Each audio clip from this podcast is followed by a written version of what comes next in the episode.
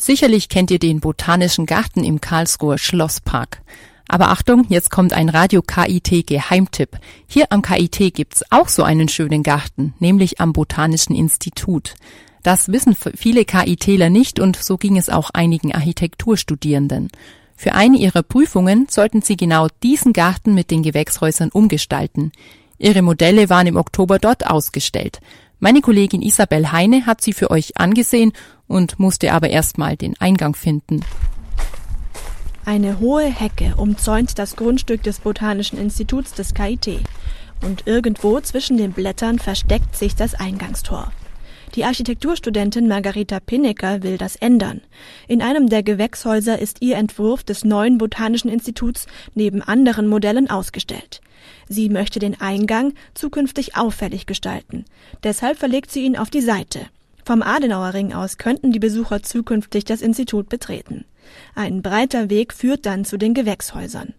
Daniel Bauer vom Institut Entwerfen und Bautechnik des KIT hat die Studierenden bei dieser Aufgabe betreut. Da konnte man jetzt gar nicht sagen, das geht in eine Richtung, sondern es gab wirklich ganz unterschiedliche Ansätze von der städtebaulichen Körnung schon, von der Zugänglichkeit, aber auch von der inneren Organisation von den Häusern war es sehr unterschiedlich. Bei der Umgestaltung der Gewächshäuser gab es nur eine Vorgabe.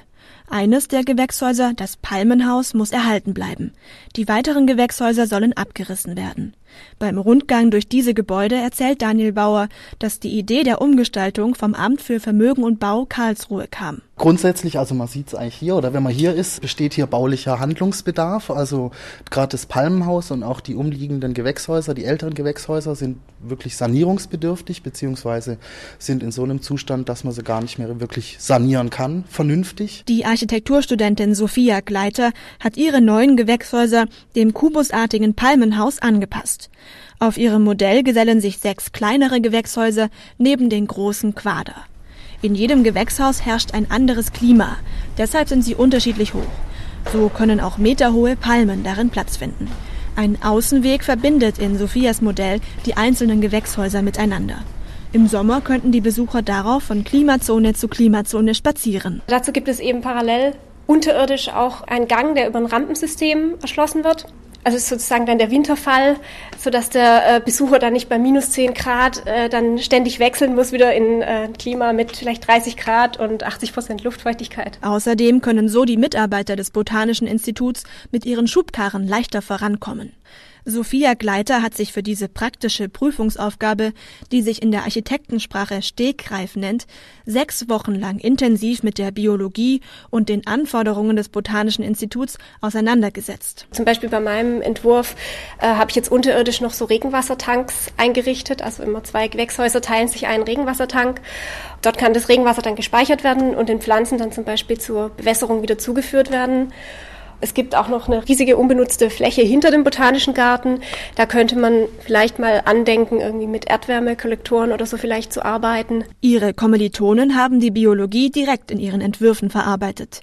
Hang Shu hat seine Gewächshäuser einer Blume nachempfunden. Das Dach seiner Gewächshäuser ist leicht gefärbt und hat die Form einer Blüte. In der Mitte des Gebäudes befindet sich der Träger. Der wirkt hier wie der Stängel einer Blume. Michael Budian hat möglicherweise an Bienenwaben gedacht. Seine Gewächshäuser sind abgerundet, die Glasscheiben sind wabenartig angeordnet. Und Katsuzu Boy hat die Gewächshäuser zeltartig entworfen.